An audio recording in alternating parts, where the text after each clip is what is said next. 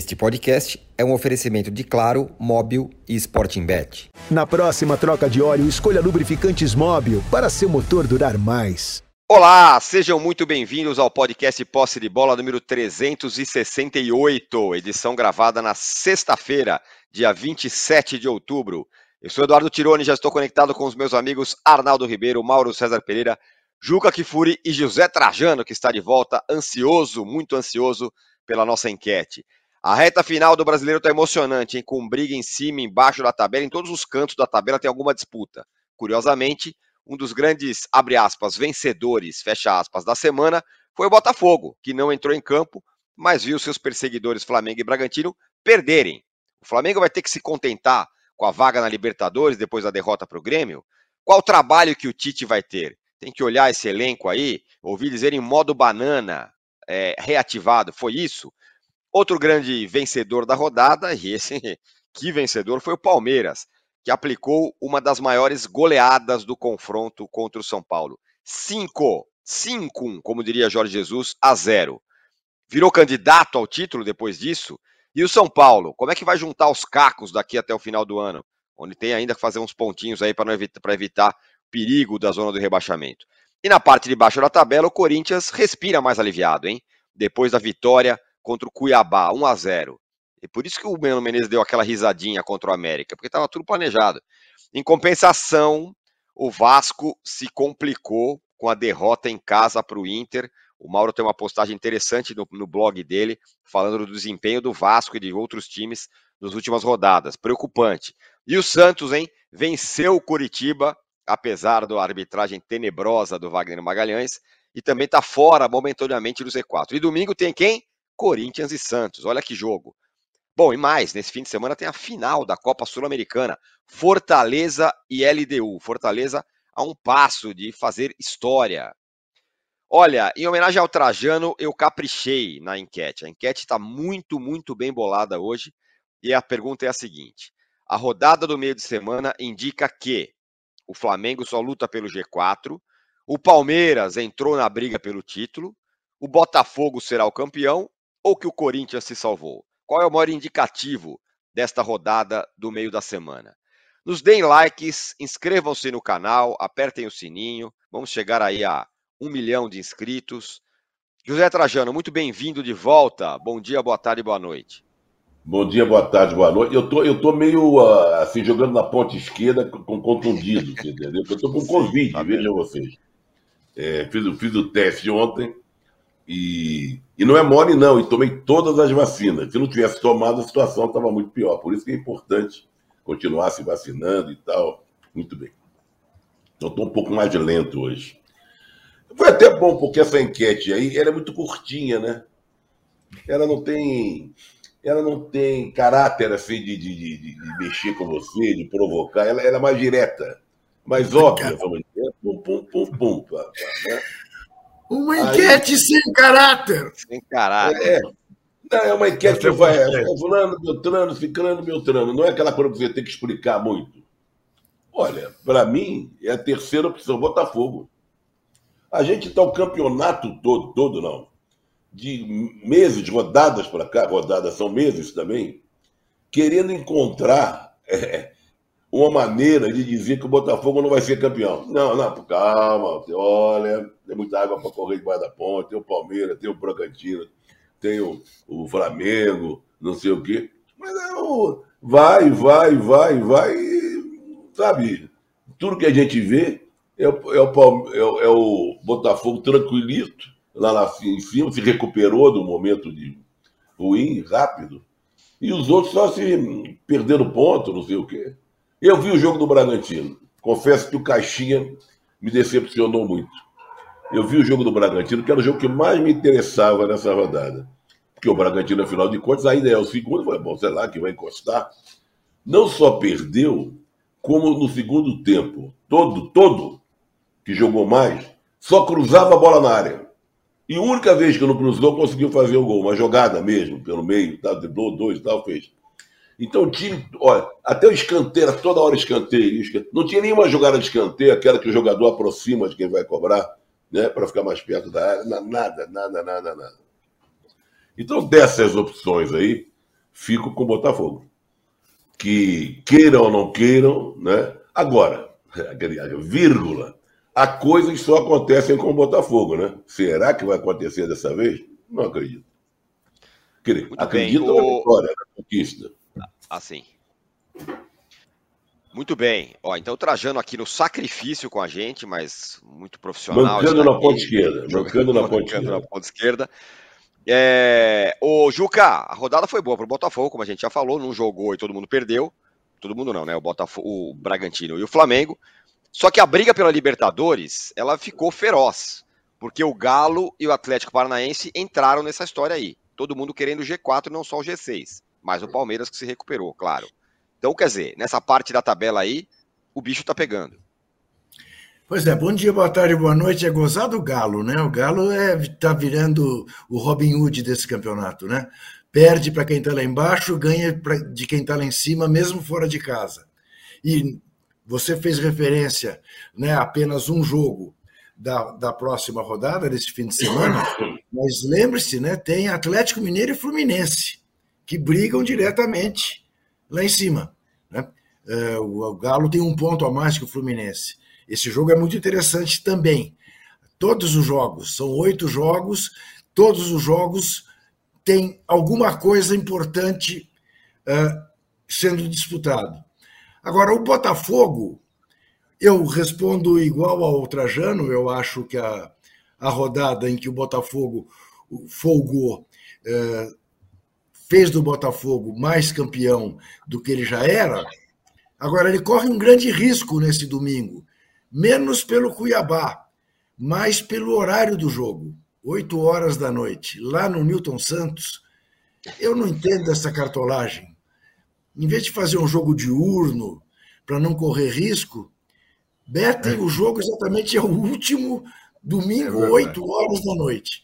É jogo para ter problemas com a iluminação do Newton Santos.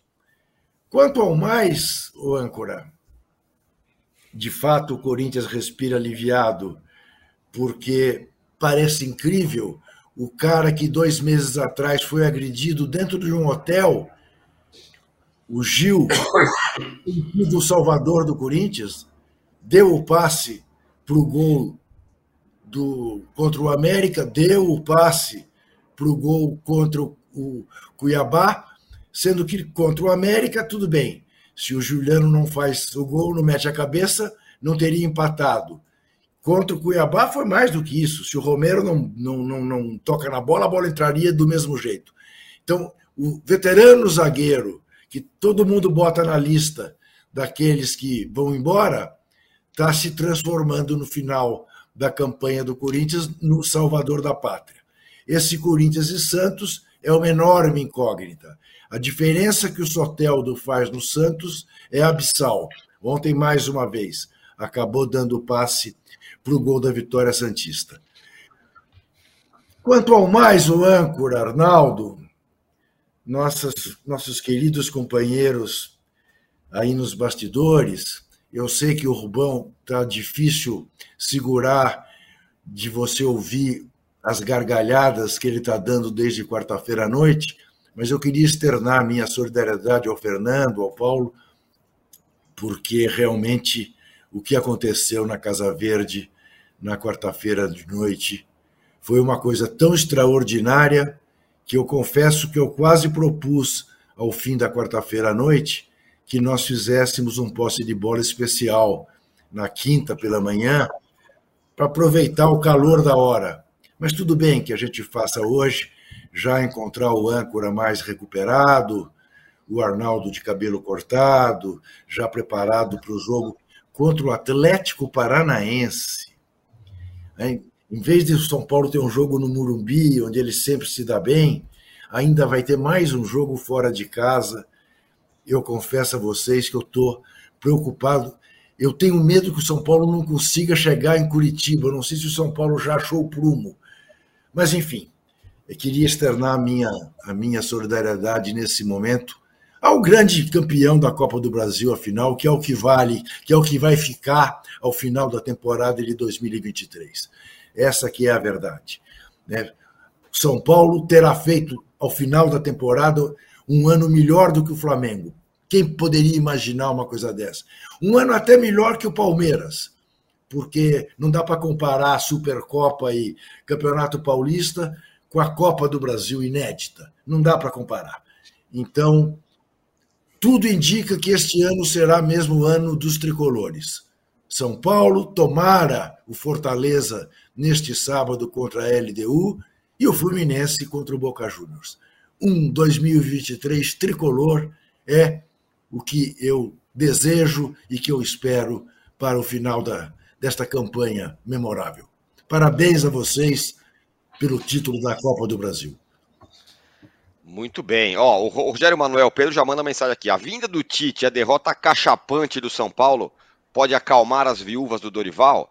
Ô, Mauro, é, o Flamengo foi ao Sul, perdeu para o Grêmio, 3 a 2 né? Tava ganhando de 1 a 0 de repente toma três gols lá em, em 15 minutos e toma 3 a 1 depois faz 3 a 2 E você falou, recuperou, vamos dizer assim, o termo modo banana.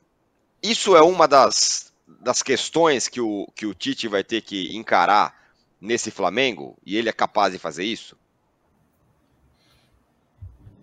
É, ele foi apresentado a essa é, faceta, digamos assim, sombria desse elenco acomodado do Flamengo, né?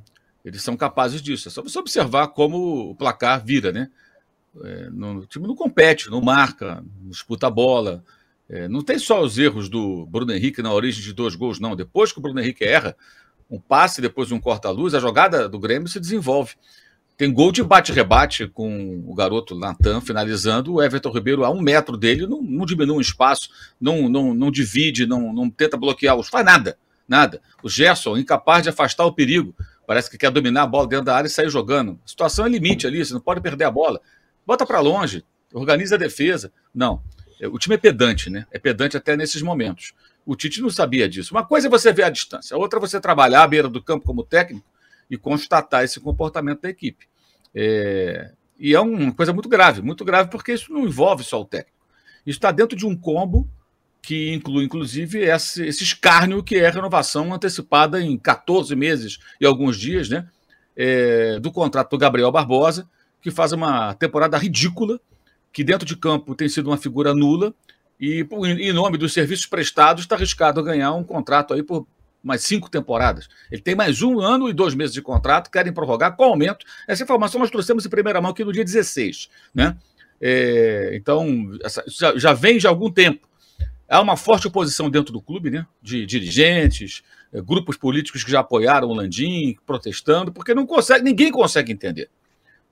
Qual profissional que ganha um aumento de salário e ganha um contrato mais longo quando está no seu pior momento naquela empresa ou naquele clube? O que justifica isso? Medo de perder o Gabriel no meio do ano? Alguém fez, apresentar uma proposta maior? Ele fazer um pré-contrato? Então tá bom, negocia em abril e maio, vamos ver como é que ele vai estar até lá. Cobrem dele, apresentem para ele os números né, e digam: olha, cara, não tem como renovar teu contrato agora te dando aumento, olha o que você está jogando. Como é que se justifica isso para o torcedor, para o associado, para o conselho? Não tem como e o Flamengo está renovando o contrato. É um convite de acomodação, como se não bastasse a acomodação que já existe, né? Então ali você tem um sério problema, o Tite não vai resolver isso, isso não cabe a ele. Isso está acima é, dos poderes dele. Mas ele pode fazer mudanças no time, ele pode abrir mão eventualmente do Pedro do Gabigol de uma vez só e mudar o formato da equipe. Ele vai ter que fazer algumas coisas aí para poder garantir a vaga da Libertadores, que é o objetivo real do Flamengo, e até ele mesmo falou sobre isso. Né? A história de brigar pelo título é coisa fabricada por torcedor fanático e parte da mídia. Porque o Flamengo, em momento algum, foi candidato a nada. O candidato a desafiar o Botafogo é o Bragantino, que, aliás, perdeu um jogo, mas a gente tem que lembrar que no primeiro turno ele estava 16 pontos atrás, está 7. Que o Botafogo vence o Cuiabá, o Bragantino não joga no fim de semana, vai estar a 10. Ele continua no encalço do Botafogo. Seria muita pretensão achar que o Bragantino não ia perder mais nenhum jogo até o final. Ficou oito jogos invicto vitórias consecutivas. Perdeu, mas vai retomar, de repente, vencer os próximos jogos, retoma a perseguição do Botafogo, que tem jogado mal. Que tem jogado mal. Mesmo quando venceu a América, jogou mal. Né? Então, assim, a, a briga pelo campeonato hoje é Bragantino e Botafogo. Os outros são times que podem pensar alguma coisa se uma série de situações acontecer. Uma sequência de vitórias, o líder começar a tropeçar mais ainda e tal, do que vem tropeçando. O Flamengo não é candidato a nada, só a vaga da Libertadores, e olhe lá é um objetivo muito, é, digamos, factível. Se não conseguir, vai ser um outro vexame, né? já caiu na tabela com esse resultado, mas a questão é a maneira como você perde para o Grêmio. Né? O Grêmio totalmente desmobilizado, vindo de uma derrota de 3 a 0 cheio de desfalques, sem o Soares. E a ausência do Soares parece que pesou a favor do Grêmio, porque aumentou, a, a, assim, amplificou a postura arrogante do time do Flamengo. Eles não tem nem o Soares, né? como se tivesse embutido na cabeça dos caras. Isso aqui a gente vai ganhar de 1x0, vamos levando. Aconteceu contra o Corinthians, estava 1x0, se acomodaram, tomaram um empate, agora tomaram uma virada. Três gols em 10 minutos, gente em 10 minutos. Aí quando termina o jogo, aí sai o Léo Pereira, dá uma entrevista lá, para transmissão. Não, não, vamos aprender a lição. Não aprendeu ainda, meu camarada? Tá repetindo de ano, assim, né? E já aconteceu esse tipo de coisa quantas vezes? Quantas vezes tem que acontecer para o Léo Pereira e seus amiguinhos aprenderem que o jogo de futebol se joga até o final, que a concentração tem que ser um milhão por cento, que você não pode se distrair em nenhum momento, que você tem que estar atento ao jogador próximo para você diminuir o espaço, marcar, competir, disputar, dividir a bola. Nada disso acontece em certos momentos, não são todos jogadores, é claro, mas parte é, é, do time. Eu acho que é, o Tite ficou bem assustado, certamente, com aquilo que ele viu. Vai ter que fazer algumas mexidas, eu acho, na forma do time jogar, até na escalação, talvez, até o jogo contra o Santos em Brasília na quarta-feira. Ele vai ter aí uma semana para pensar bastante no que fazer. Mas deve ter ficado bem assustado, porque, repito, uma coisa é você observar a distância, outra é você sentir na beira do campo e não deve estar entendendo nada. O que está acontecendo? Né? Então, tem, tem coisa para fazer ali, muita coisa para fazer, mas muitas não dependem dele, depende dos dirigentes, que ao contrário de cobrança profissional a jogadores acomodados, os presenteia com renovação de contrato antecipada e aumento de salário. Realmente é, é patético isso aí. Muito bem. O, aqui, a galera já mandando mensagem aqui. O Smile Batriche Pessoa fala: aqui no Acre é sete da manhã e eu não perco um programa. Que é isso, valeu, Smile. Muito obrigado. Boa. E o Marconi fala que contra tudo e contra todos o Botafogo merecidamente será campeão. Essa é a nossa enquete, hein? É, negócio do contra no... tudo e contra todos é a coisa mais mala que tem também, né? Quem é que tá contra o Botafogo? Vamos falar sério. Ninguém tá contra o Botafogo, só o Bragantino, gente, que persegue ah, o Botafogo. Ah, Você acha que alguém, alguém, quer, alguém quer que o, que o Flamengo seja campeão e não o Botafogo? Alguém que torce por um outro time? Ou o Palmeiras? O corintiano quer o Palmeiras campeão? O Vascaíno, que é o Flamengo, claro que não, estou falando dos que vêm abaixo. É o Bragantino. Tem ninguém contra o Botafogo. Isso é uma balela. Ano passado era outro, outro pessoal que falava esse negócio de contra tudo, contra todos. A gente precisa evoluir um pouquinho no futebol. Sabe? Isso, isso, isso é, isso é meio que um doping, né? É um doping meio é brasileiro isso, né? É uma idiotice. O que está contra o Botafogo é não ter luz no estádio. Aliás, o Juca até falou: ah, marcaram o jogo para a noite, mas o Botafogo tem que ter energia elétrica no estádio tem que fazer aquilo funcionar. A empresa de energia fala que a culpa não é dela. O Botafogo fica num jogo de empurra. Quer dizer, que, que situação é essa? Aí vem vitimização depois de, de, não ter condições de oferecer energia elétrica no estádio. Ah, contra tudo. Por que está contra? Ah, vamos, vamos, falar de futebol, pô. Joga bola, jogaram nada contra o América, ganharam jogando mal, não jogaram bem contra o Atlético Paranaense. O jogo não terminou no sábado porque não teve luz no estádio, que o Botafogo recebeu da prefeitura para gerir e não tem energia. E é uma SAF. Então fica essa conversa. Jogador colocando em rede social, ah, contra tudo. Que coisa mais pequena. Isso é coisa de time pequeno, gente. Pensa grande. Agora já, já é SAF, não é mais o clube que estava com a dívida de quase um bilhão, não. Vamos pensar um pouco mais, né? Coisa feia. Aqui o posse de bola, que não é contra ninguém. Segue. Arnaldo, vem não cá. É verdade. Depende, depende. É, depende. é verdade, é. tem razão. Vocês têm razão. Vocês é, têm razão. É, então, aqui, ó, contra, contra alguns e, e, e, contra não contra alguns. todos. Não contra todos, contra alguns. Seguimos, Arnaldo. É... Bom, tem, tem história, essa história do Flamengo, tem essa história das renovações que eu acho interessante. Queria que você falasse sobre isso, porque você tem um bom ponto sobre isso. E aí, que você fale do Flamengo. Mas também já começa a juntar no tal do 5 a 0 São Paulo ah, entrou não. também num modo meio é, festa, comemoração, documentário, renovações de contrato e tudo mais, e deu no que deu. Bom, o pacote é grande, né? Tentar ser sucinto. Né? Não, não tem tantas semelhanças assim entre os times. É, no caso São Paulo e Flamengo, essas situações que também é, atingiram Corinthians e Palmeiras, que é aquela coisa de você, é, por uh, serviços prestados, renovar o contrato da turma toda, dos ídolos por tanto tempo. Cara, eu, eu vejo futebol de uma outra forma. Para mim, quando assim que você tem uma conquista absurda, é, se você puder, você tem que renovar, né? E não reforçar, renovar o elenco, não renovar contrato. não, não dobrar a sua folha salarial com, com jogadores que não têm mais a mesma condição para dar daqui a um tempo. É, e, e, vai, e vai ter que provavelmente substituí-los. Por exemplo, no caso do Flamengo, o que a gente está assistindo o ano todo, e é incrível que as trocas de treinadores elas fazem sempre você voltar 10 casas, mesmo quando você contrata o melhor técnico. É o seguinte: o Tite, no intervalo do jogo, com o Grêmio ganhando, faz o quê? Saiu pulgar, machucado, sei lá o que, passando mal. Entra quem? Everton Ribeiro. E aí o Flamengo passa a jogar de novo com aquela formação é, que vira o imaginário rubro-negro e que atrasa a reformulação do Flamengo. Com Everton Ribeiro, Gerson atrás e mais três na frente. Esse time, Tirone, você pode pegar no papel. Este time, com Gerson de segundo volante, Everton Ribeiro, Arrascaeta e dois atacantes, não ganhou de ninguém em 2023. É literalmente essa palavra. Esse time não ganhou de ninguém em 2023 e não vai ganhar de ninguém em 2024. E não é só por barriga cheia e falta de vontade, esses caras não conseguem mais juntos fazerem uma equipe competitiva. Nem se eles quiserem, nem se eles não tiverem nas badalações, se eles estiverem só treinando, eles não conseguem mais. Essa constatação que o Vitor Pereira, estou falando só de 2023, chegou à conclusão depois de um tempo. Depois o São Paulo. E agora o Tite, depois desse intervalo. Ah, mas ele não tinha volante no banco. Não tinha porque não relacionou. E tinha outro jogador, por exemplo, para jogar na função que era o Vitor Hugo, era mais competitivo. O Renato Portaluppi foi 10 vezes melhor que o Tite no jogo. Né? Durante o jogo. 10 vezes melhor. Aí voltando. Por como o Rafinha, capitão do São Paulo, vai jogar mais do que jogou na Copa do Brasil para ter mais um ano de contrato e tal, tal, tal, tal. Não vai jogar. O Rafinha não consegue jogar fora de casa quando é atacado. Então são observações que aí um título, alguma coisa, alguma conquista deixa o cara numa situação quase ilibada. E aí você ganha um problema.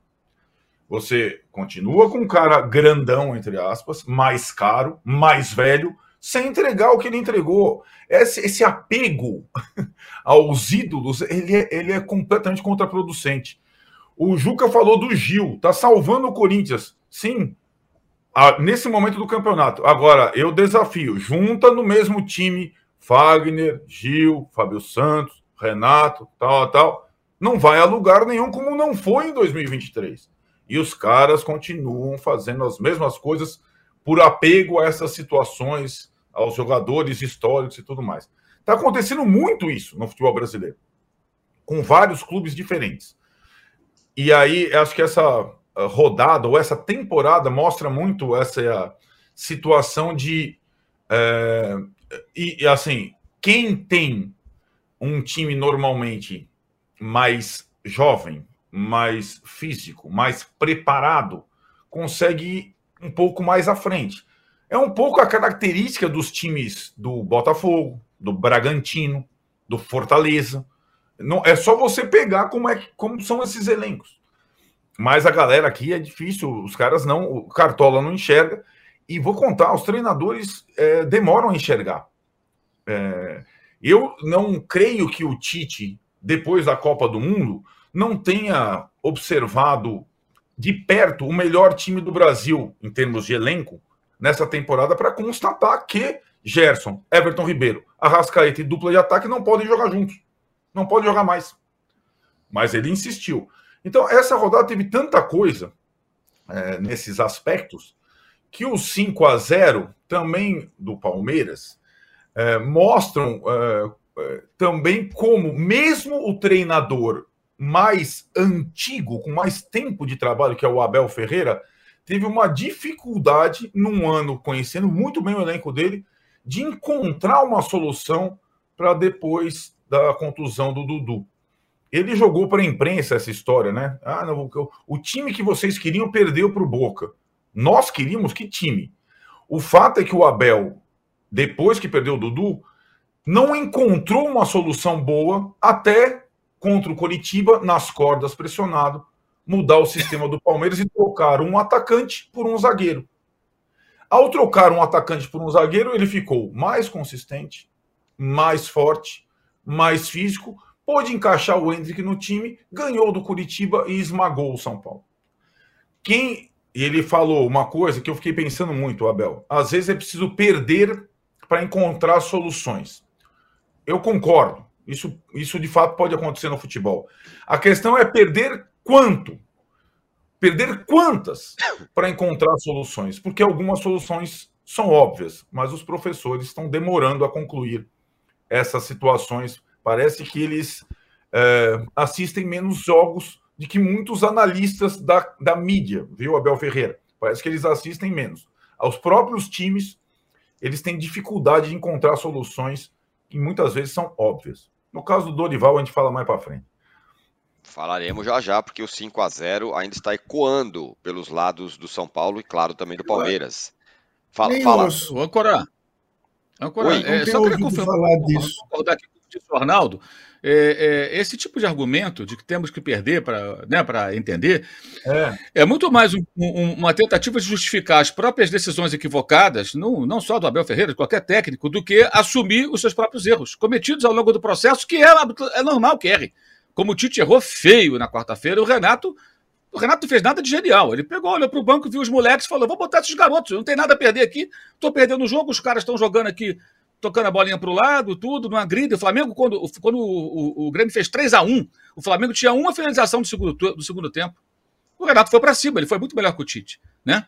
Mas esses jogadores que o Arnaldo falou, não tem nem 30 anos, gente. A exceção do, do Everton Ribeiro, Rascaeta, Gerson, é. o Gabriel. Então a questão aí é outra. Nesse caso específico desses nomes que eu estou citando. É falta mesmo de, sabe, por que, que o cara não compete? Uhum. Quem competia lá atrás com o treinador? É jogador Sim. acomodado mesmo. E aí a culpa é do presidente, do vice de futebol, dos gerentes, dos caras lá que deveriam mandar e não mandam nada. São mandados por, por jogador de futebol. Alguém tinha chamado? Era o Juca? Fala, Juca. Não, eu, eu, eu estranhei você dizer que o 5 a 0 ainda ecoa. Eu já não nem tenho ouvido falar mais disso. Ecoa, ecoa, ecoa a nossa enquete aqui também. O Trajano falou que o Bota, a, a, que está vencendo é o Botafogo será campeão. Tô certo, né, Trajano, que você falou isso? Sim. O Juga também. também Então está assim a nossa enquete. O que a 29 rodada do Brasileiro indica? Flamengo luta só pelo G4, 28%. Palmeiras entrou na briga pelo título, 11%. Botafogo será campeão, 52%.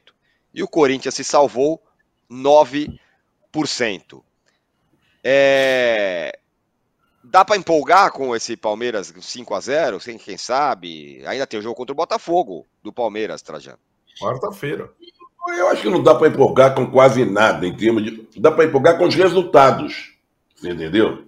Com os placares. Ah, 5 a 0 5 a 3 Isso que dá para empolgar. É legal. É legal você ver jogos com muitos gols, né? E aliás, teve cada golaço que eu vou te contar. Agora, isso mostra que os times estão muito bem, jogando bem? Não. Um ou outro pode ter feito uma partida boa e tal. A rodada foi uma rodada é, fora de série, 30 gols em 7 jogos. É... Até o Igor Gomes entrou e fez um gol. No São Paulo nunca fez um gol desse da vida, talvez. Então, o, o, o campeonato, agora chegando na reta final, é muito, é muito interessante que a gente estava falando antes do programa começar, que a rodada que vem, desse fim de semana e no meio de semana que vem, reúne jogos que, em tese, nós nem estaríamos falando desses jogos. Passariam batidos. Mas como está uma disputa muito grande embaixo e em cima, tem, tem, tem muito bololô, é, é, bololô me lembro, o Mauro gosta disso, do Valdir Amaral, né? Que ele não sabia quem fez o gol, grande Valdir Amaral. Bololô na área, é para ganhar tempo de bola cruzada, gol, bololô na área, para ver se a gente conseguir identificar quem fez o gol lá, o 9, 8 e tal. Mas então, é, fica, tu, fica tudo interessante. Nós estamos diante de jogos interessantes. Por exemplo, vai jogar o Vasco com Goiás, não vai? Isso. Olha só. Vasco e Goiás é um jogo fundamental para o rebaixamento. Fundamental. Agora, tem que ver o seguinte: é, o campeonato está na, nas mãos do Botafogo. Eu, acho que concordo, o Botafogo vai ser campeão, tem tudo para ser. Mas está nas mãos do Fortaleza, né? Porque se o Fortaleza não chega para lá no Botafogo, renasce aquela expectativa do Bragantino, pelo menos, entendeu? Ah, perdeu, mas pô, o Botafogo também perdeu. Só que o tempo está encurtando, o tempo está encurtando. Eram 10, daqui a pouco 9, 8, 7. Vai chegar uma hora que. Será que a gente vai chegar na última rodada ainda desconfiando que o Botafogo não pode ser campeão? pode ser. Chegar pode na ser. última rodada, Botafogo com 10 pontos na frente, e a gente se perguntando assim: será que, eu, será que o Palmeiras vai chegar? Nós não, mas Palmeiras chegar, o Flamengo, faltando uma rodada, com 10, 12 pontos atrás. Tá tão louco isso aí, que é capaz de ter gente que desconfie que em uma rodada, última, pode acontecer um milagre de multiplicação dos pães do time com uma vitória fazer 12 pontos. Tá muito louco isso aí. O Carlos Tarragô, que é, é botafoguense, fala: Bom dia, contra é contra a CBF é, adiando o jogo só porque pode jogar no Maracanã, do jogo do Flamengo, contra a mídia que não explora isso. Abraço e saudações avinegras, diz aqui o Carlos Tarragô. Calma, Carlos, acho que o Botafogo será campeão, tô sentindo. E o Marcos a Cruz fala, coisa, pelo jeito... O âncora, a pior coisa que oi, tem oi. é você se fazer de coitadinho. O Botafogo não tem que se fazer de coitadinho contra tudo e contra todos. Pelo contrário, tem que vangloriar a campanha tem que curtir o momento. Agora, ficar nessa de coitadinho contra tudo e contra todos, ah, não tem nada a ver, pô. Mas isso aí, né, Zé? Mas, na verdade, assim, é, é muito bom Esse é um discurso assim, antigo, velho. O Eurico Miranda adorava fazer esse discurso. Né? De jogar. O Abel Ferreira adorava fazer esse discurso. Adora né? ainda. Estão todos contra nós. Está bobagem. E é isso. Em última análise, isso revela complexo de inferioridade. Isso é que é uma coisa que as pessoas não entendem. Né? Por quê? Por que, que estamos todos contra alguma coisa? É o cara que é, se acha menor mesmo e, e, e precisa se afirmar no discurso. Eu, é, ao contrário, eu acho que se alguém que tem hoje toda a simpatia, como alguém já disse aqui, é, é o Botafogo porque o, o Botafogo não é rival do Palmeiras, não é rival do São Paulo, não é rival do Corinthians, do Inter, do Grêmio, do Galo, do Cruzeiro, né? É, é, e, e, o, e o Vascaíno mesmo, que tem o Botafogo como rival, o, o Fluminense, que tem o Botafogo como rival, preferem o Botafogo ao Flamengo. Então, que bobagem isso, que bobagem, isso é uma coisa realmente não faz sentido. O, o mais bizarro, o mais bizarro nisso tudo é você ver essa questão aí do jogo do Flamengo adiado. Pode ser um tiro no pé. Vai ter que jogar na data FIFA, vai jogar, se for a convocação igual à última, sem o Pulga, sem o Gerson, sem o Rascaeta, perde três titulares. Pode ser um tiro no pé, porque o Flamengo fez questão de jogar no Maracanã, que também acho que é um direito do clube querer jogar no Maracanã. Porque antes, o Rodrigo Matos explicou tudinho no blog dele aqui no UOL. Sim, sim. Antes, a CBF se recusou a fazer o remanejamento de uma data que o Bragantino faria três jogos fora do seu estádio, Bragança Paulista. E se o Flamengo saísse do, do domingo para jogar em outro lugar, faria também três jogos fora. Porque jogou contra o Grêmio e vai jogar quarta-feira contra o Santos, já em Brasília. Então, essa é a condição. Agora, para o Flamengo for uma boa estratégia, se jogar na data FIFA desfalcado, não terá sido, provavelmente, uma boa estratégia que perderá jogadores titulares para o jogo contra o Bragantino na data FIFA, caso se confirme. Semana que vem a CBF deve confirmar as datas desses jogos. Fortaleza, Botafogo, o Flamengo contra o Bragantino, enfim. Agora, o botafoguense que pensa assim faz parte de uma ala da torcida do Botafogo que ela é adepta é, do coitadismo eterno. Não importa, o Botafogo pode, pode ganhar do Barcelona, pode ganhar do Real Madrid, ganhar do City, do Arsenal, não importa. Ele sempre vai se achar coitado desse tipo de torcedor. Eu tenho pena, Agora, Mauro, porque é um negócio muito Mauro, triste. Mesmo com o time liderando o campeonato coisa... com folga, o cara está preocupado com coisas que não atingem o time dele. O Flamengo não ameaça o Botafogo, gente. Quem ameaça é o Red Bull Só uma coisa que eu, não, que eu não entendi na atitude do Flamengo. Por que, que o Flamengo concordou antes com a Comebol, com a CBF, dos 15 dias de entrega do Maracanã para fazer um jogo? Eu pergunto, não sei também, se o Flamengo estivesse... Eu também não sei. Flamengo, é, pois é, porque se, se tivesse na final, tivesse... ele não ia fazer questão. Isso. Não ia fazer questão. Claro, claro. É. Eu não estou aqui defendendo o Landim, não. Pelo não, contrário. Estou até ressaltando que pode ser um tiro no pé. Pode ser um tiro. É. Eu acho que ele tem o direito de querer, é, de querer o, o mesmo que a CBF teria dado ao Bragantino. Não, se eles não uhum. podem jogar três jogos fora, também não posso. E é um jogo de potencial Sim. de renda muito bom também, né? No Maracanã. Claro. Flamengo e Bragantino, claro. estádio lotado, é dinheiro que entra e tudo mais. Né? Não viaja, enfim. Mas nas circunstâncias pode ser um tiro no pé. Mas isso não, não, não atinge o Botafogo, gente. O Botafogo está muito claro. frente. O cara, o, o cara tá olhando com o binóculo para trás. Cadê o Flamengo? Mete o binóculo, olha, ah, eles estão lá atrás. Nossa, que medo! O Flamengo vai de. Ah, para com isso, gente. Um pouquinho de altivez. Agora, tem que pensar Não. o seguinte, torcedor do Botafogo. No segundo turno, sabe quantos pontos fez o Botafogo até agora? Botafogo, no segundo turno, ele fez 12 pontos. Sabe quem fez 12 pontos? O Corinthians.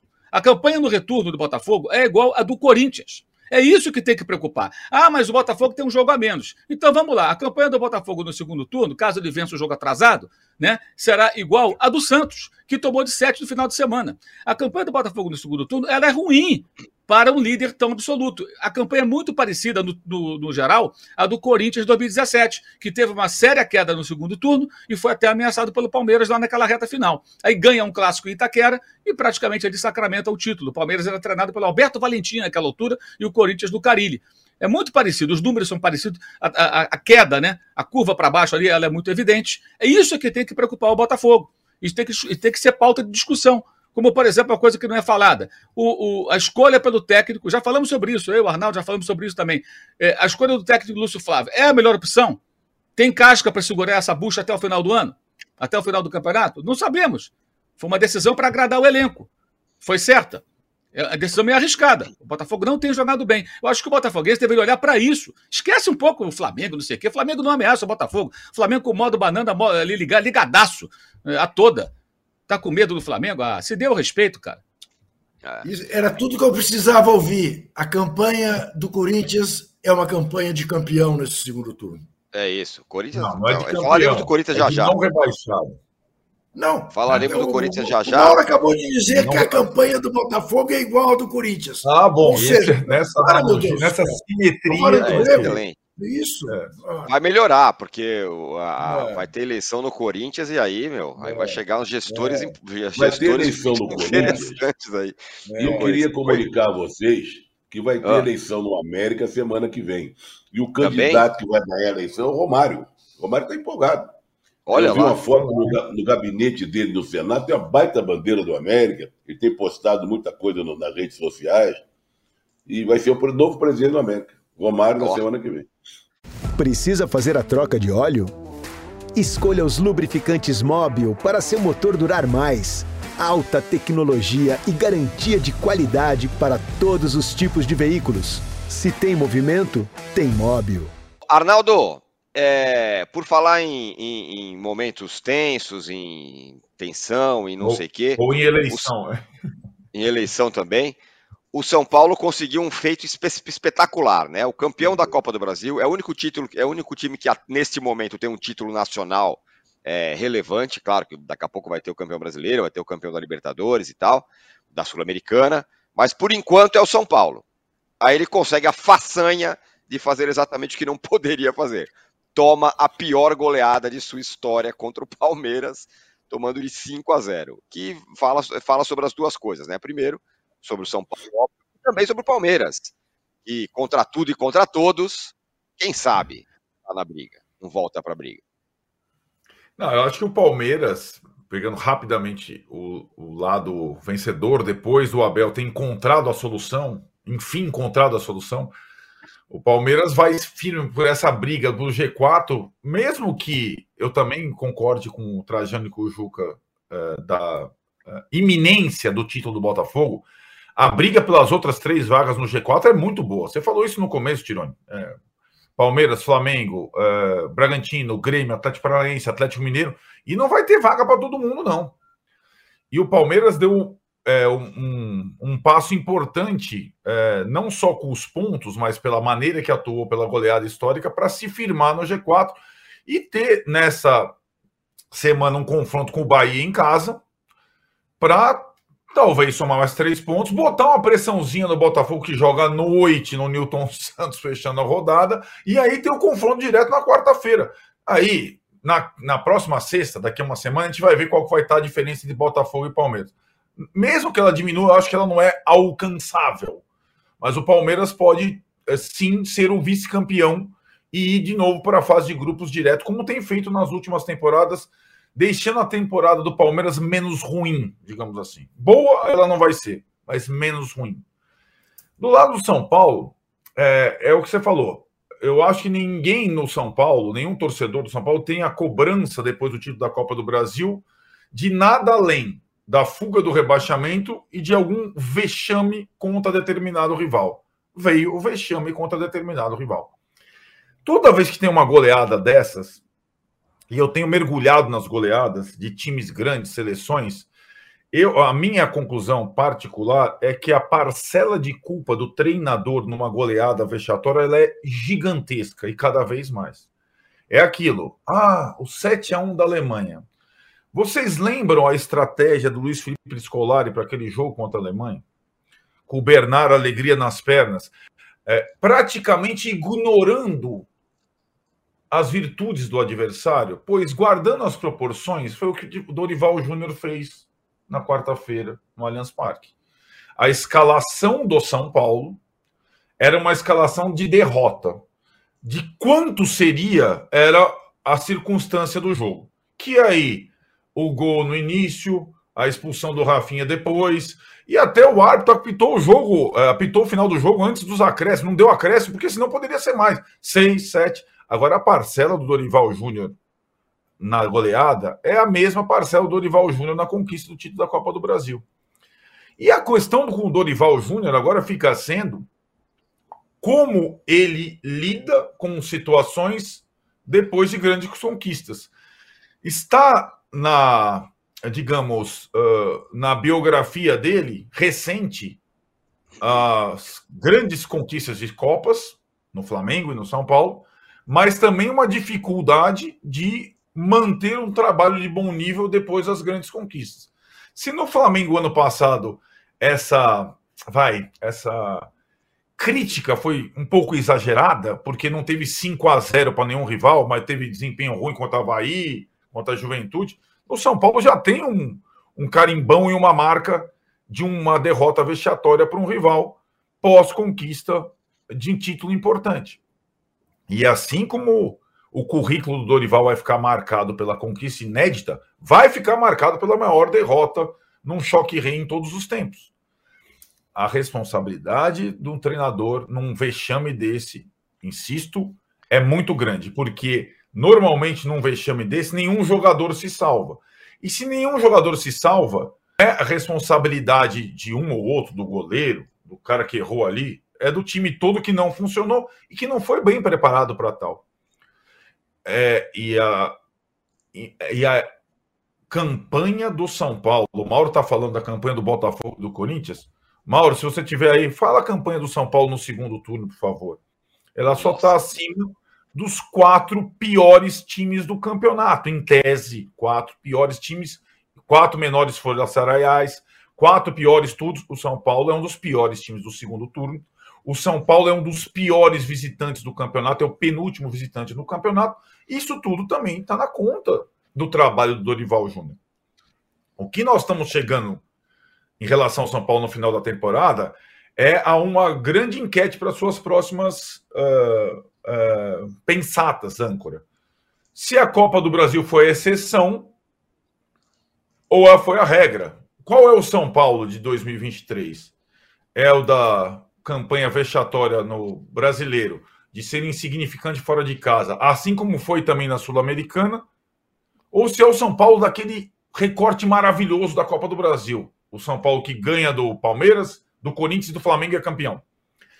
As partidas boas foram, digamos, de menor número do que as partidas ruins. E mais, todas elas foram praticamente as partidas do Murumbi. E mais, a parcela de responsabilidade nessas vitórias cada vez mais me parece mais do torcedor do São Paulo do que da comissão técnica e dos jogadores.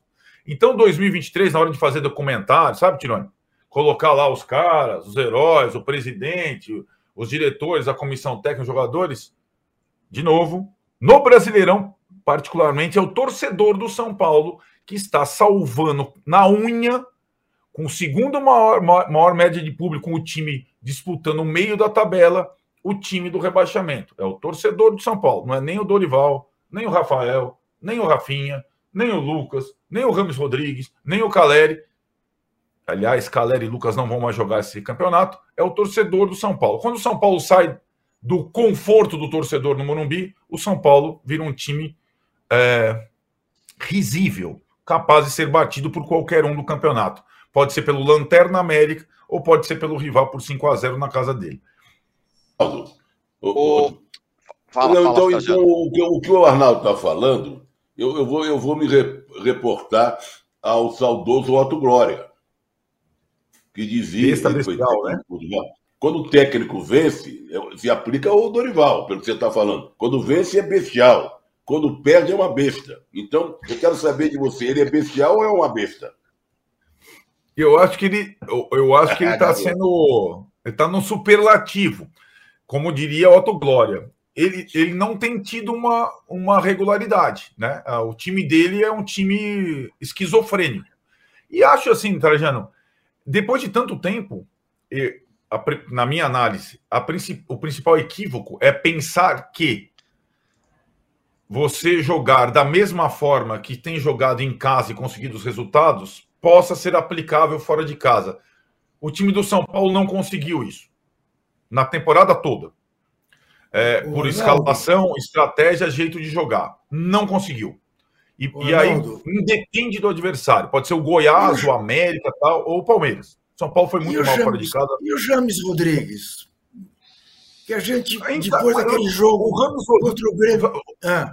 Sabe, o, o Ramos Rodrigues, o Arrascaeta, o Renato Augusto. Pode pegar pega algum outro jogador talentoso tal.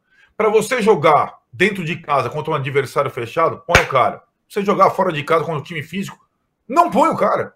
Os caras não servem, dá para perceber, né? O que, que, é o Renato Augusto jogando em Cuiabá? É a bola passando para lá para cá. O que, que, é o Ramos Rodrigues jogando no Allianz Parque? É a bola passando para lá. É, é, é, da condição. Isso, isso, isso para mim está tão evidente. Tão ah, então evidente. Devia, ele devia ganhar salário pela metade. Pela metade, é isso mesmo. É, esse, é isso mesmo. Ele, ele não é, é, é isso. Esses, esses todos, esses todos, eles não são capazes de jogar partidas consecutivas, ainda mais quando um time adversário te pressiona fica sendo um jogador a menos, que vai sair sempre no intervalo. Tanto o Arrascaeta, quanto o Ramos Rodrigues, como o Renato Augusto, como esses jogadores virtuosos que no futebol competitivo atual eles não jogam, a não ser em mas, condições dizer, então, específicas. Mas, mas não é então por uma questão de idade ou física? É, é uma questão estilo. também é uma questão também tática, estratégica, também por a questão física, né? Porque eles, independentemente da idade, um tem 36, outro tem 32, outro tem 28, fisicamente eles nunca foram fenômenos. E agora, ainda menos, né? Então, para mim, é, eu nunca jogaria com esses jogadores fora de casa contra um time forte. É sempre uma substituição e é um a menos. Não resolvem nada nunca fora de casa. Deixa eu pôr o Mauro na conversa, porque é, tem a história do, do, do, do do Dorival no ano passado no Flamengo, que acabou saindo é. depois de ter ganhado os títulos, aí o time não jogou mais nada, largou e tudo mais. É, e ele mesmo reclama, né, o Dorival, depois do título, ele, ele, subiu no caixote e falou, né, injustiça, tal. Não falou exatamente isso, mas deu a entender isso, né, depois que ele ganhou no São Paulo, sobre o que aconteceu com ele no Flamengo. Não sei se a história está se repetindo, Mauro, mas você também disse uma vez acho que o, o Flamengo tinha perdido um jogo para o Atlético Mineiro de 4 a 0 e você falou assim, não, isso é indefensável. Você, você, não pode, você não pode aturar um time grande, gigante, tomar de 4 a 0 5 a 0 como aconteceu com o São Paulo agora, para seu, um dos seus principais rivais.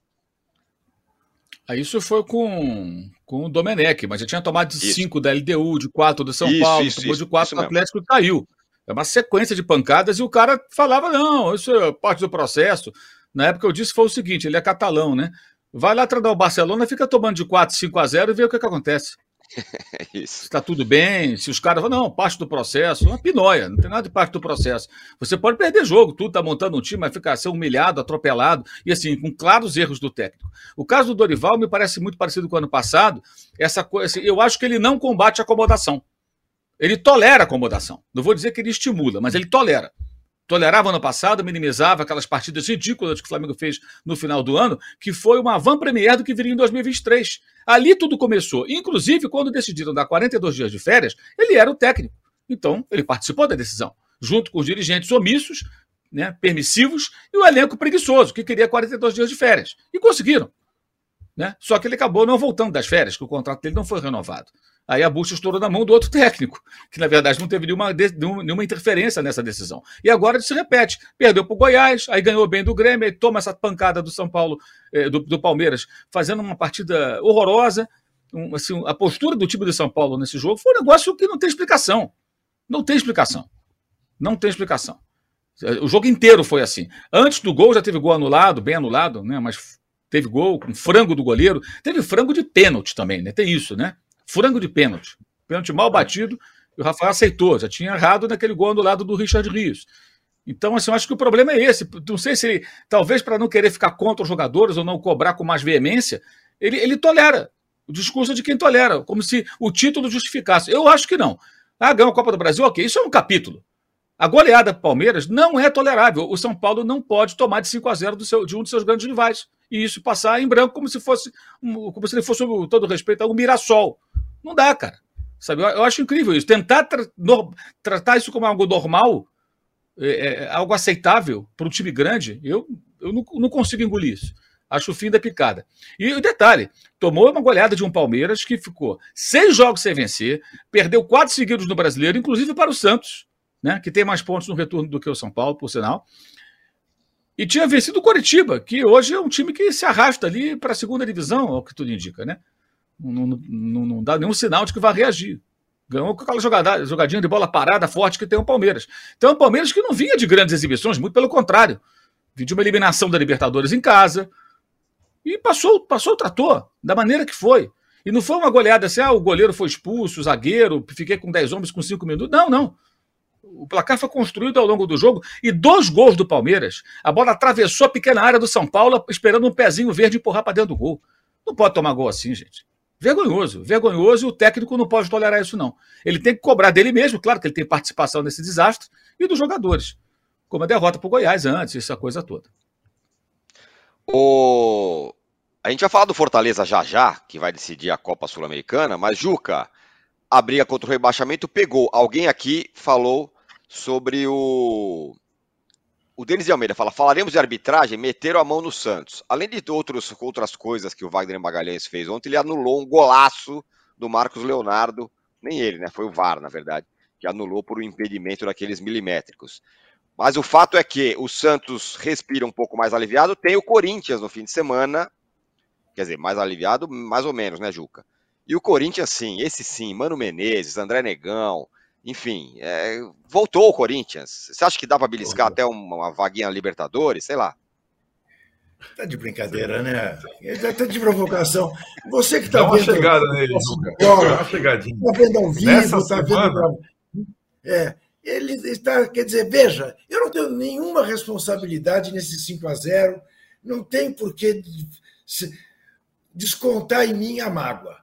É, é, evidente que o Corinthians não voltou, o Corinthians está indo para o fundo do poço, se é que o fundo do poço do Corinthians tem fundo. O Corinthians conseguiu três pontos com os quais ele não contava, ele contava com três pontos contra o América, não os obteve. E Deus sabe como não os obteve. Né? Conseguiu um ponto na Bacia das Almas. E contra o Cuiabá, da mesma maneira, né? O Cuiabá teve momentos que amassou o Corinthians, mereceu ganhar do Corinthians, e futebol é assim, a gente sabe, de repente, bola na área, bola parada, vem o zagueirão e sai o gol. E o Corinthians conseguiu resistir e ganhou três pontos fundamentais. Fundamentais. Agora, é, é a tal história. Eu também, essa altura da, da, da minha vida, eu não estou nem aí porque os outros acham ou deixam de achar. Alguém outro dia me chamou, falou: tá bravo que o Corinthians. Foi isso, é. Eu estava caminhando, o cara passou e falou: tá bravo que o Corinthians ganhou, né, palmeirense? Cheguei a esse estágio né, de absoluta imparcialidade na vida. Aos 73 anos, alguém me chamou de palmeirense. É maravilha. né? não podia ser melhor para minha para meu para minha autoestima. O Corinthians não fez um grande jogo contra o Fluminense nem no primeiro tempo. Alguém dirá, mas você está maluco também, né? Porque aí o Corinthians faz três gols do Fluminense no primeiro tempo e você diz que o Corinthians não fez um grande jogo contra o Fluminense no primeiro tempo. Não mereceu sair com 3 a 1 no primeiro tempo. Agradeça ao Marcelo em dia de Papai Noel. E é um pênalti mandrake a brasileira. Tá? Foi por isso. E depois tomou aquele vareio no segundo tempo. Ganhou um ponto não deixou de ganhar mais dois, como muita gente disse. Ganhou um ponto, que pode ser decisivo. Como o ponto contra o América, em Itaquera, com 40 mil pessoas, também pode vir a ser decisivo. E certamente os três pontos de Cuiabá serão, principalmente, se ele fizer a lição de casa e ganhar do Santos de Soteldo. Não será o Santos que jogou no Beira Rio será o Santos com o Soteldo, né? em Itaquera. E aí, se ganhar do Santos, pode-se dizer está livre, praticamente livre do rebaixamento. Mas é todo o objetivo do Corinthians, que será convenientemente para os anticorintianos, será devidamente estragado com a eleição dia 25 de novembro. Entendeu? porque Sim. o Corinthians tem um futuro absolutamente nebuloso pela frente, para dizer o mínimo. E tem uma reforma a fazer no seu elenco de cabo a rabo. É. Eu diria que até envolvendo o goleiro Cássio.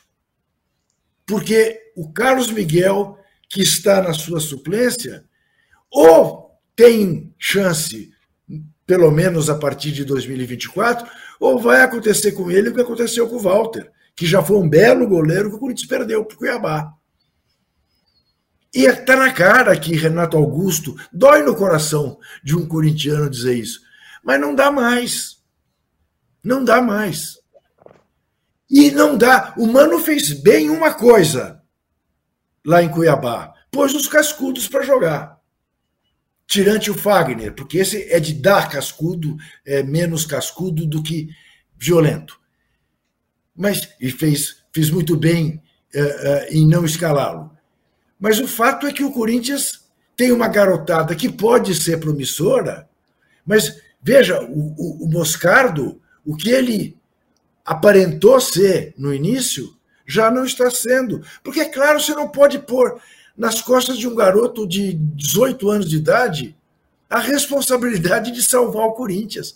Essa tem que ser do Juliano, do Maicon, do Renato Augusto, do Yuri Alberto, dos caras mais. do, do Romero. O Corinthians está tendo que recorrer ao Romero, gente. E ele tem sido útil, porque pelo menos se mata, como o Yuri se mata.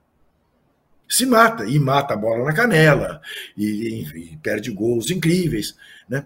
Cuiabá nem, nem chegou a perder gol. Mas o Corinthians está numa situação. Essa semana respira aliviado. Seguirá respirando aliviado depois do jogo contra o Santos? Veremos.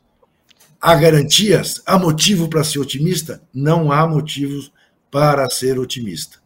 E se o corintiano acha que isto é má vontade com o Corinthians, eu diria não. Isto é preocupação com P maiúsculo com o Corinthians. Se há alguém que não tem má vontade com o Corinthians aqui, independentemente de gostar ou não do Cartola A ou B, para mim, o Corinthians não se confunde com os cartolas, como o Vasco não se confundia com o Eurico Miranda, e o torcedor jamais vai entender isso. Jamais vai entender. Mas é isso. O futuro do Corinthians é muito complicado falar em vaga na Libertadores só pode ser brincadeira de quem está magoado. Não é com o Corinthians que devia estar tá magoado. Só pode. É. Ratão e gatão, pô. Rapaz, olha, o, o, o gatão, o gatão, eu sei que parece longe, é longe, mas eu tenho que dar ainda o gatão para as tetracampeãs da Libertadores para as brabas corintianas. A conquista foi no sábado passado, Na segunda-feira a gente falou, mas o gatão entregue a elas é justo que seja feito nesta semana, nesta sexta-feira. E queria entregar também o gatão, e você vai entender por que, que estou entregando esse gatão de ouro, ao dar o ratão de bronze. A Arábia Saudita, a Federação de Futebol da Arábia Saudita, por começar a importar árbitros brasileiros para o Sauditão. Está de parabéns a Federação da Arábia Saudita. Ganhará um gatão de ouro dobrado se não permitir que aqueles que forem para lá voltarem. Porque o ratão de bronze vai para a arbitragem da CBF. O que aconteceu ontem na Vila Belmiro? O, Nossa, o, mãe do céu. O, o, Wagner, o, é. Mauro, o, Mauro, se referiu ao adjetivo correto. O Mauro é bom de, desses adjetivos negativos, né? Pífio, escárnio. O que houve ontem foi um escárnio. Um escárnio. Um escárnio que prejudicou amplamente os dois clubes. Porque também a expulsão do Curitiba não se justificou. Agora, o pênalti é uma vergonha. Você marcar aquele pênalti.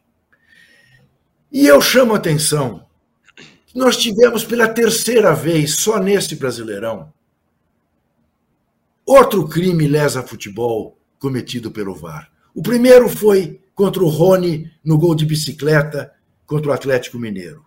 O segundo foi contra o Paulinho no jogo Vasco Palmeiras aqui na Casa Verde, aquele golaço dele que o VAR anulou porque o Veguetes estaria um bico de chuteira adiante de não sei quem. E agora, né, o gol do Marcos Leonardo, lindo, mata no peito, faz um gol clássico e também é anulado. Então, eu queria dizer o seguinte: como eu não sei nome de árbitro praticamente, não sei. Eu só chamo de assoprador de apito porque para mim eles não se distinguem. Mas eu sei o nome do cara que dirige a arbitragem, né? É, esse Wilson Selemi. Senemi. Senemi. Senemi ele devia se chamar Seleme, de Celeuma, com C.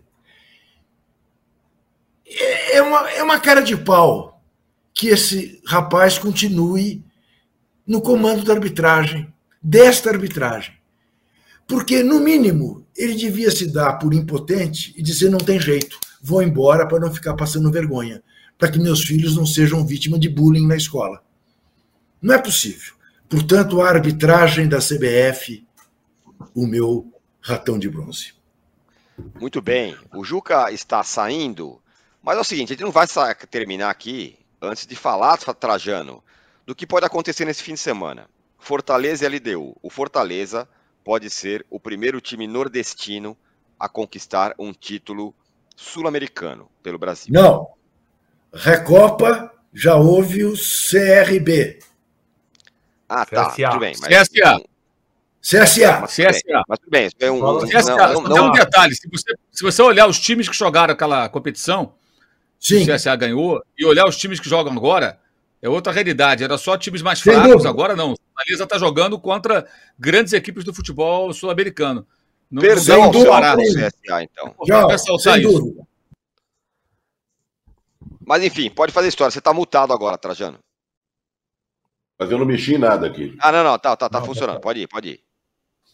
Eu fiquei impressionado com a despedida que a torcida fez com, com, na, com a delegação, jogadores, técnicos. Era multidão nas ruas, né? Um entusiasmo impressionante. Fretaram avião e foram de carro. Vão fazer são 7 mil torcedores do Fortaleza lá em, em Maldonado, né? Que é perto de Punta. E tem tudo para ganhar. O jogo, é, o jogo, quando é um jogo só, é, pode dar qualquer coisa.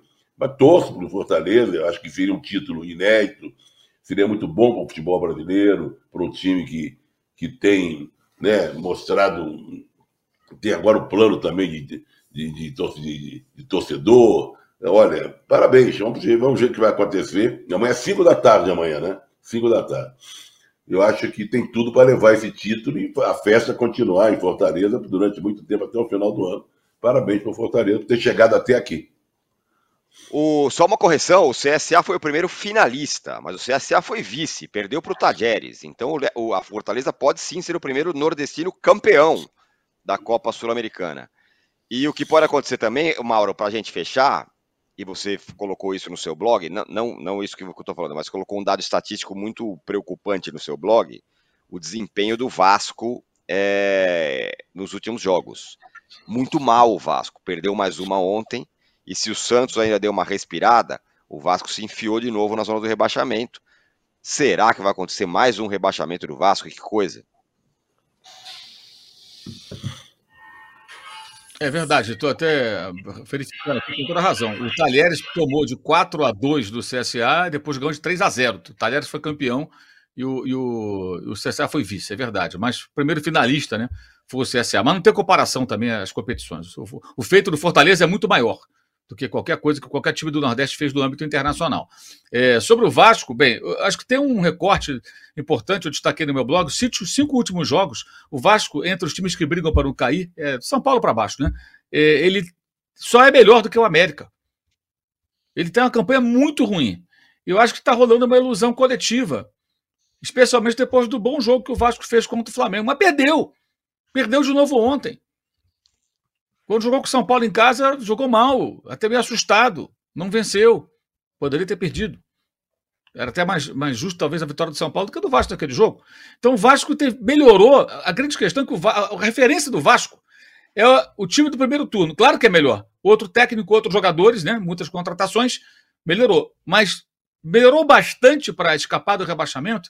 Teve uma reação boa, estava bem colocado ali, primeiro, um dos mais bem eh, colocados do retorno, agora caiu muito. Caiu muito. E ontem foi, olha, ontem foi totalmente dominado pelo Internacional. Teve uma luta do segundo tempo ali, a esperança do gol de empate, mas o Inter deu totó no primeiro tempo e estava 2 a 0 O Ener Valência fez um gol, depois perdeu dois gols.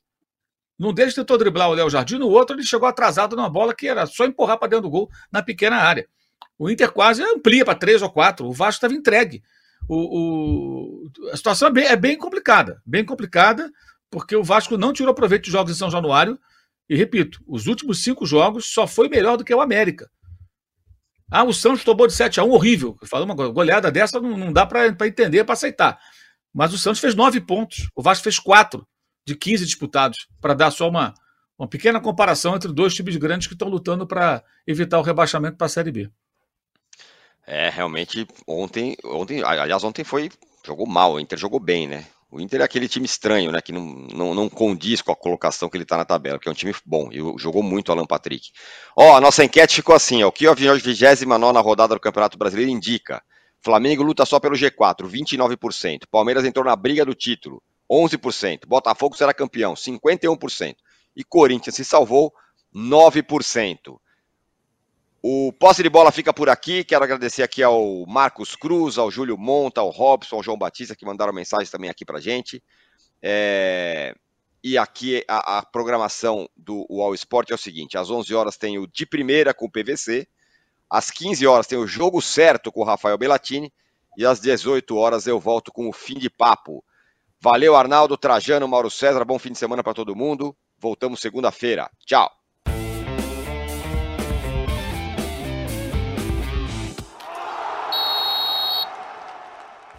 O Posse de Bola tem pauta e edição de Arnaldo Ribeiro e Eduardo Tironi.